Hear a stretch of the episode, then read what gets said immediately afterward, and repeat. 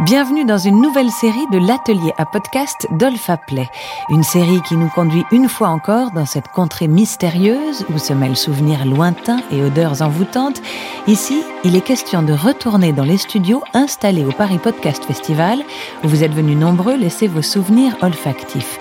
Des histoires souvent colorées, toujours intimes, rarement ennuyeuses et parfois même assez étranges l'atelier à podcast d'Olfa Play.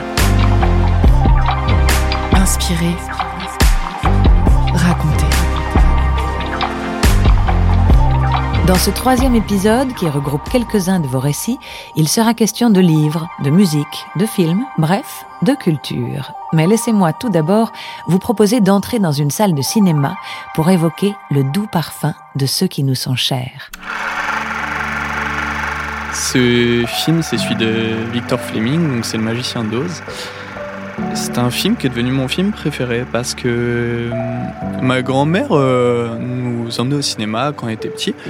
Et il y a un film en particulier, parmi les quelques films qu'on allait voir avec elle, qui est Le Magicien d'Oz, qui me, qui me laisse un souvenir euh, tout particulier. Déjà pour les, les, caractéristiques du film, une belle comédie musicale, etc. Et puis le fait d'être allé voir avec ma grand-mère, qui a un parfum très particulier, qui est très floral qui est un parfum qui se retrouve aussi dans le film, parce que c'est un film avec euh, beaucoup de fleurs, c'est un film tourné dans des studios, mais avec des décors extérieurs en fait.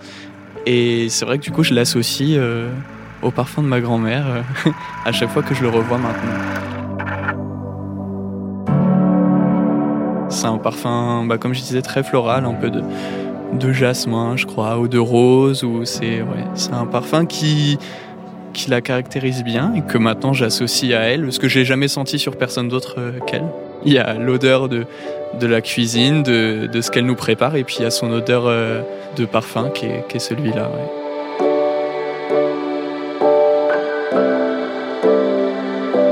Après le cinéma, c'est au tour de la musique d'avoir inspiré vos souvenirs. Cette fois encore, cela passe par la mémoire de quelqu'un.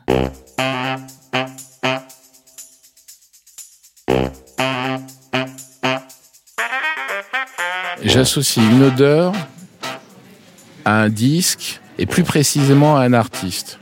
Je pense à un disque de Prince dans les années 80, un album qui s'appelait euh, Love Sexy. On voyait Prince euh, nu sur euh, au milieu de pétales, de, de je sais pas si c'était du des lys ou des roses.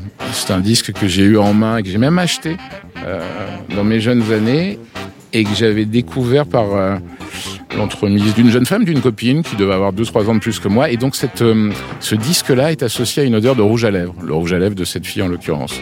À chaque fois que j'entends ce, disque, je l'écoute de temps en temps, euh, vient se plaquer l'odeur de, ouais, de ce rouge à lèvres.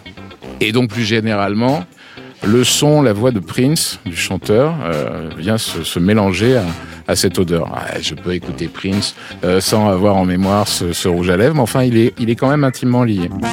Je n'ai jamais ressenti ou eu dans le nez, entre guillemets, euh, de, à nouveau cette odeur-là. En tous les cas, pas directement, et, et, je ne suis jamais retombé sur cette odeur qui me, me faisait penser à cette odeur euh, originelle, ce parfum, cette odeur. Et donc, je, je ne sais pas. Donc, je, je, me dis que finalement, euh, tous les rouges à lèvres doivent avoir le même, euh, la même fragrance, la même odeur, ce qui doit être faux totalement.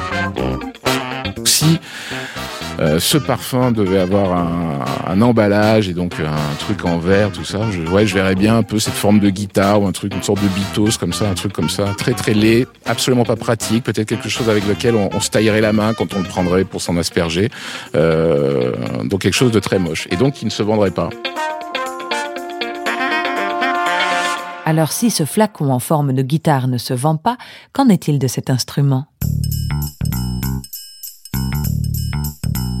C'est pas une odeur qui est extrêmement naturelle. Euh, c'est l'odeur euh, l'odeur du neuf quand on ouvre un instrument de musique en fait euh, l'étui d'un instrument de musique c'est une odeur qui est très particulière c'est ces étuis qui sont extrêmement feutrés à l'intérieur c'est une matière qui est assez douce en plus qui est agréable au toucher au-delà de l'odeur et, c'est une odeur en fait qui me rappelle énormément de souvenirs. C'est vraiment le, souvenir de voilà étant étant gamin, le premier instrument que, que je vais acheter dans un magasin de musique avec mon père. C'était une basse, donc vous savez ces grandes guitares avec quatre cordes uniquement qui sonnent très grave.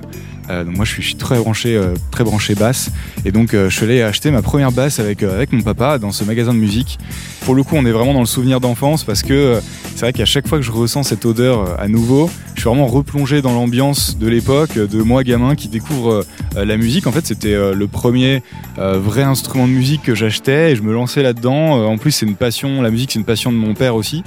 Et donc il y a vraiment ce côté euh, retour en enfance en fait quand je ressens cette odeur là et ça m'arrive parfois de la ressentir à nouveau quand euh, euh, soit j'achète un nouvel instrument ou soit quelqu'un me dit ah tiens regarde je viens acheter une guitare qu'est-ce que t'en penses? Et là on ouvre on ouvre le coffre de cette guitare et on ressent à nouveau cette odeur là et ça me replonge vraiment vraiment dans dans cette ce moment là de complicité avec mon père et, et ce moment de passion de la musique.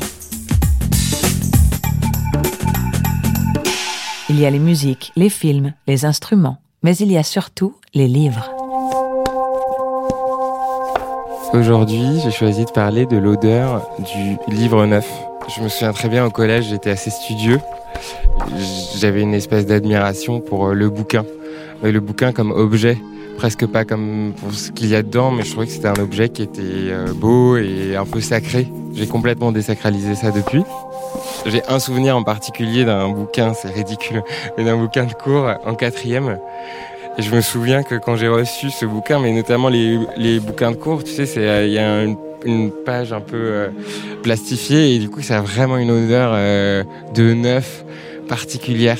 J'avais presque peur de trop ouvrir les pages et en même temps, bah, je, faisais que de sentir ce bouquin en disant, bah, c'est trop beau. euh, jackpot, jackpot. Et du coup, euh, bah, pendant longtemps, enfin là je vais passer pour euh, je sais pas quoi, mais j'ai eu longtemps l'habitude de, mais même maintenant je le fais encore parce que j'adore cette odeur de papier, euh, de sentir le bouquin avant de le consommer quoi. Visiblement, on peut vénérer les livres quand ils sont neufs, mais on peut aussi aimer son chat pour presque les mêmes raisons. J'ai envie de parler de l'odeur des livres. Souvent, quand le livre est euh, un peu vieux, euh, c'est notamment euh, très présent avec les livres des années 60-70 euh, que tu trouves en pagaille chez les bouquinistes. Tu as une odeur qui, moi, me rappelle l'odeur de mon chat. Alors, pas l'odeur euh, désagréable que peuvent avoir les chats, mais cette odeur de leur poil, tu sais, quand ils ont dormi et que euh, tu vas mettre ton nez dedans pour leur faire un câlin un petit hug. Et euh, je trouve qu'il y a une odeur très sèche. C'est une sorte de mélange de sécheresse et de poussière. Quelque chose qui pourrait te faire un peu éternuer si tu étais allergique à la poussière, ce qui est mon cas au demeurant. Et j'adore cette odeur. Parce qu'en fait, tu ouvres ton bouquin, c'est une sorte d'association d'idées. J'ouvre ce bouquin, je le feuillette, ça me rappelle l'odeur du chat, et là je m'imagine un petit peu en train de lire, donc plutôt dans une bulle de tranquillité avec le chat. Pour moi, l'image du bonheur, ça a toujours été ça, ce côté un peu bulle avec un chat, de la musique et plein de livres. Et bon, alors euh, je travaille quand même, je peux pas faire cela, mais j'ai un chat, plein de livres, et, euh, donc finalement, je suis pas si loin du bonheur.